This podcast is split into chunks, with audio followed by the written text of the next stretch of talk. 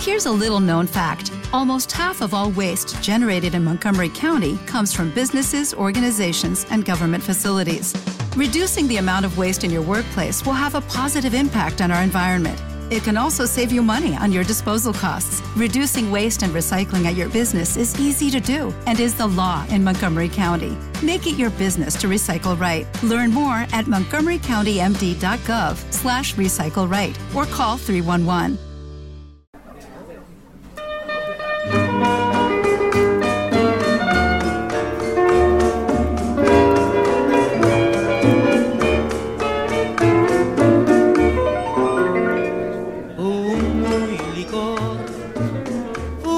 Algunos se caen a pedazos y otros son de mala suerte.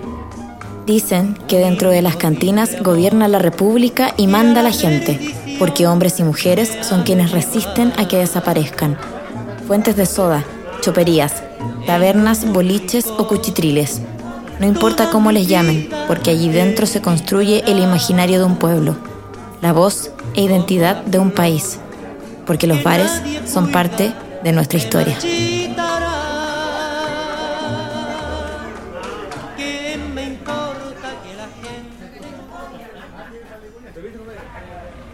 Todos sabían cómo llegar, pero pocos recordaban cómo lograron bajar esta eterna escalera.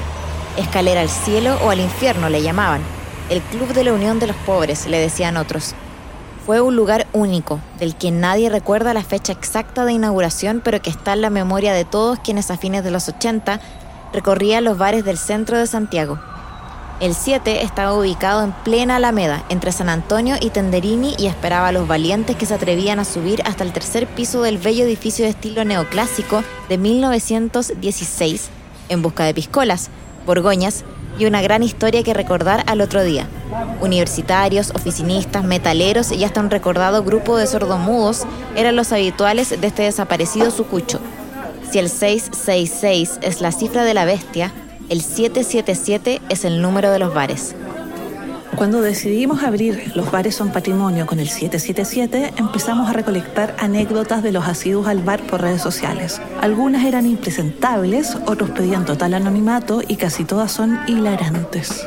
Para quienes no conocieron el 777, este no era un lugar común y corriente, era un espacio bastante particular, poco elegante y muy alejado de ser el boliche de moda. La flora y fauna de Santiago se reunía en este bar, en el corazón de la capital, en plena Alameda. Un lugar para valientes, según muchos, o con gran sentido de la aventura. La entrada estaba en plena Alameda por una puerta discreta. La escalera tenía un descanso a la altura del segundo piso y seguía hasta el tercero. Era muy, muy inclinada. No sé bien cuándo partió ni cuándo terminó el 777. Yo llegué a vivir a Santiago a los 90 y existía con cierto apogeo, te diría. Eh, yo creo haber ido el 2000, el 99 la última vez y yo creo que cualquiera que, que recorría la ciudad, que recorría la noche, en algún momento terminaba ahí. Quien habla es Álvaro Peralta Sainz, Don Tinto, y autor del libro Recetario Popular Chileno. Tenía varias peculiaridades que eso lo hicieron ser tan conocido. Primero que estaba en un lugar sin vía nocturna, que estaba como solo ahí y, funcionaba hasta muy tarde. Tenía esta cuestión, tal vez ahora le diría navajista, ¿cachai? De que era, siempre estuvo ahí con una infra precaria, esa escalera de mierda, de repente con unos vidrios que le faltaban y que hacía frío, no era, no era una cosa que estuviera bien. Su, su fama de, me recuerdo, no sé, creo que hasta Mike Patton había terminado una vez ahí, o sea, para que uno se dé cuenta de, de, de, la relevancia que tuvo en un momento.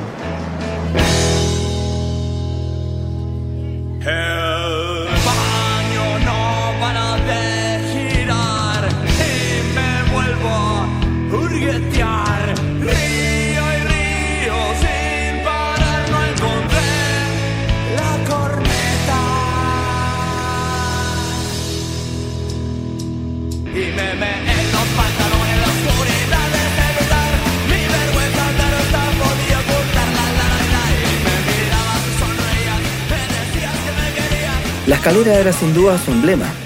No era tan complicada la subida, sino el drama estaba más bien en la bajada. Era común al salir del local y bajar esa escalera encontrarse con alguno de los clientes que no fueron capaces de llegar hasta la entrada del local y quedar eh, a medio camino tomando una siesta de descanso. También estaban los curados en buen estado que se daban cuenta que no estaban en condiciones de bajar la escalera y se dedicaban al deporte oficial del 777, el potocross. Se sentaban en un escalón y bajaban seguros, pegando potazos escalón por escalón, pero llegaban sanos y salvos a la Alameda. No diremos cuántas rodadas hubo por esa escalera porque lo que pasaba en el 7 se quedaba en el 7. Eh, a ver, sí, el 777 yo, yo no fui un nacido visitante del, lugar, ¿ah? fue esporádico más bien. Pero sí te puedo decir que primero siempre fue igual y segundo eh, eh, da la impresión de que siempre estuvo en decadencia, la verdad. ok. Ya era como un, ese, esos especies de bastiones inexpugnables ya de, de- de- de tradiciones urbanas, musicales, eh, lo menos granado de la sociedad, hay que decir también. Escuchábamos a Cris Salazar, autor de Crónicas de un Santiago oculto y creador del blog urbatorium.blogspot.com.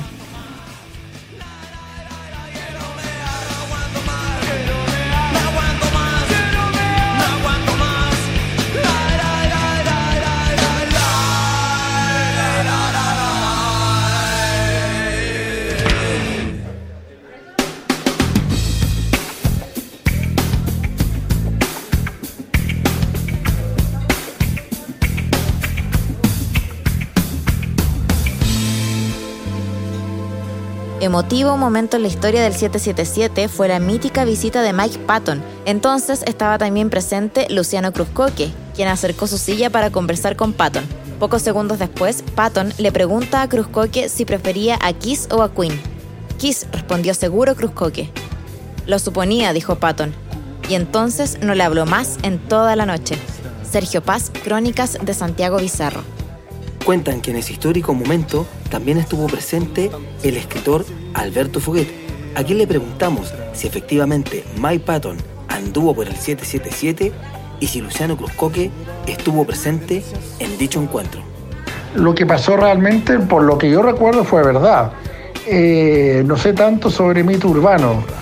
La razón creo es que por un problema práctico simplemente. Mike estaba en ese momento alojado en el Hotel San Francisco que quedaba prácticamente al frente, eh, al lado de la iglesia de San Francisco. Por lo tanto, fuimos. No me acuerdo si solos o con algunos actores. Y después empezó a llegar gente. Mi impresión que sí es verdad lo de Luciano Cruzcoque, eh, llegó porque le avisaron. No me acuerdo, deduzco que no había celulares en esa época, pero no sé cómo se corrían los rumores y pronto se empezó a llenar de gente y tuvimos que irnos, si mi memoria no me falla. Pero fue todo muy piola y entretenido. Creo que terminamos después en un club peruano.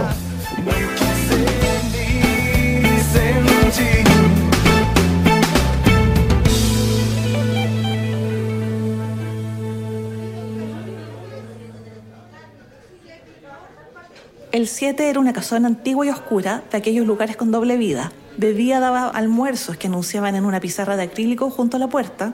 El menú consistía en tallarines, porotos con riendas, mechados con puré o cazuela, muy barato, por lo que atraía a los comensales del día hacia la noche. Su oferta era igual como precaria también, como todo, aunque sí en esos años tenía la particularidad que su cocina con unas cazuelas y unas cosas así como bien tradicional eh, funcionaba mientras funcionara el local. El 7 era atendido por su propio dueño, don Arturo, quien cuenta la leyenda armó el boliche por ahí por el año 1987. Se atrincheraba detrás de la barra, tan vieja como la caja registradora que usaba. Le cubría las espaldas una hielera de botellas de vino, cervezas y destilados, un pasillo hacia la cocina y la trinchera donde se resguardaban los empleados. Por supuesto que los garzones eran pieza clave de este boliche. La clientela fiel los llamaba por su nombre, pero con cariño. Inolvidable es Janet, la llanecita para los amigos, recordada en el tiempo de gloria del 7. También por los 90, recordada por universitarios y unos ciegos que iban al club, la tía Cristi, el diminutivo de la garzona Cristina Saavedra. Eh, no había mucho que pedir, recuerdo. No era como que uno no iba a pedir tragos curiosos. Lo que más había era, deduzco, vino. Eh, no era un lugar hipster, no era un lugar eh, postmoderno, no era un lugar cool. No era así que era un lugar con que trataba de mirar hacia Europa, como ya existían algunos bares en Santiago Poniente. Este era un lugar como que se podría decir 100% auténtico y supongo que el hecho que, que yo y otras personas fuéramos eh, ayudó a arruinarlo, porque dejó de ser 100% auténtico.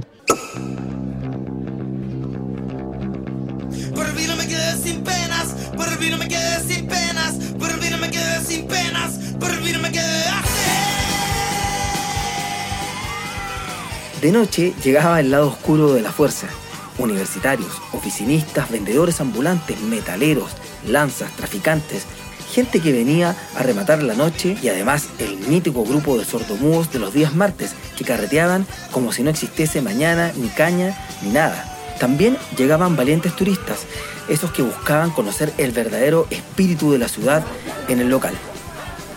un lugar que congregaba gente bien transversal, desde turistas hasta universitarios, pasando por los mismos vendedores ambulantes de la Alameda, los mismos dependientes de tiendas de por ahí, etcétera. O sea, podías ver unos punks alguna hora, pero por ahí un tipo de corbata que a lo mejor trabajaba en un banco, no sé, es- es- eso, eso lo hacía, como te decía, particular.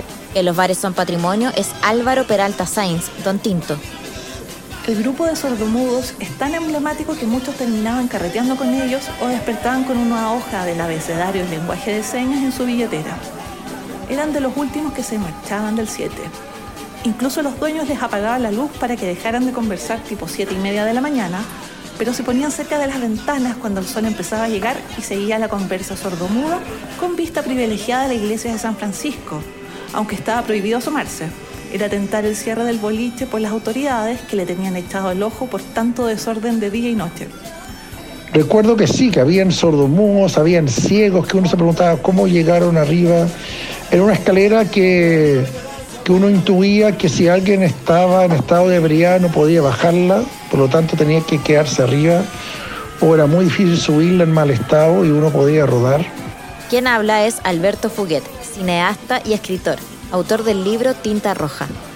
Y era loco porque a pesar de que abajo habían locales comerciales, eh, al subir ahí hacia escaleras hacia el cielo uno ingresaba a un mundo que nada tenía que ver, entre comillas, con los alrededores.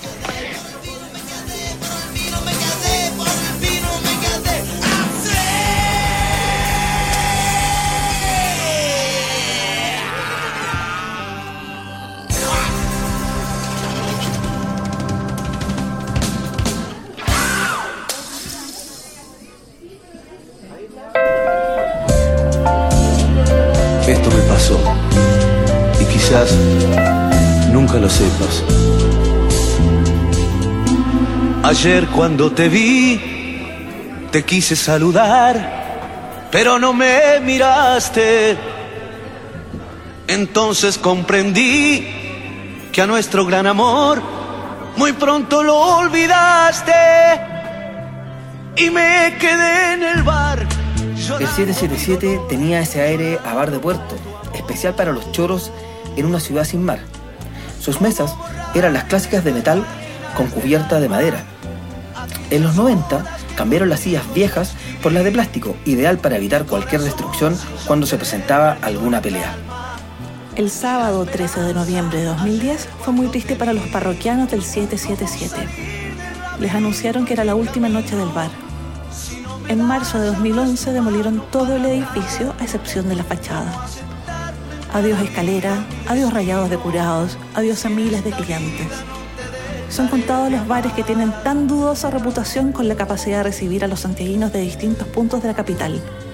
Por eso, el 777 es parte de nuestro patrimonio. Sentí mi corazón temblar de la emoción.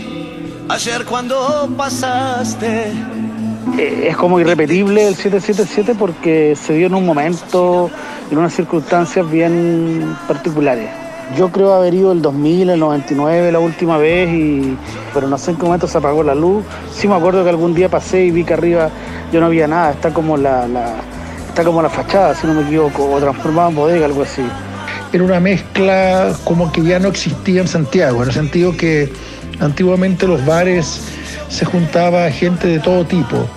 Eh, y por eso creo que apareció en mi libro Tinta Roja, que tenía que ver con ese mundo también de periodistas eh, aficionados a la noche. Lo que finalmente se lo llevó no fue la decadencia misma del bar, sino la, mm, la- el progreso, el cambio de la sociedad. Cómo borrar en estas páginas del alma aquellas horas que contigo yo escribí.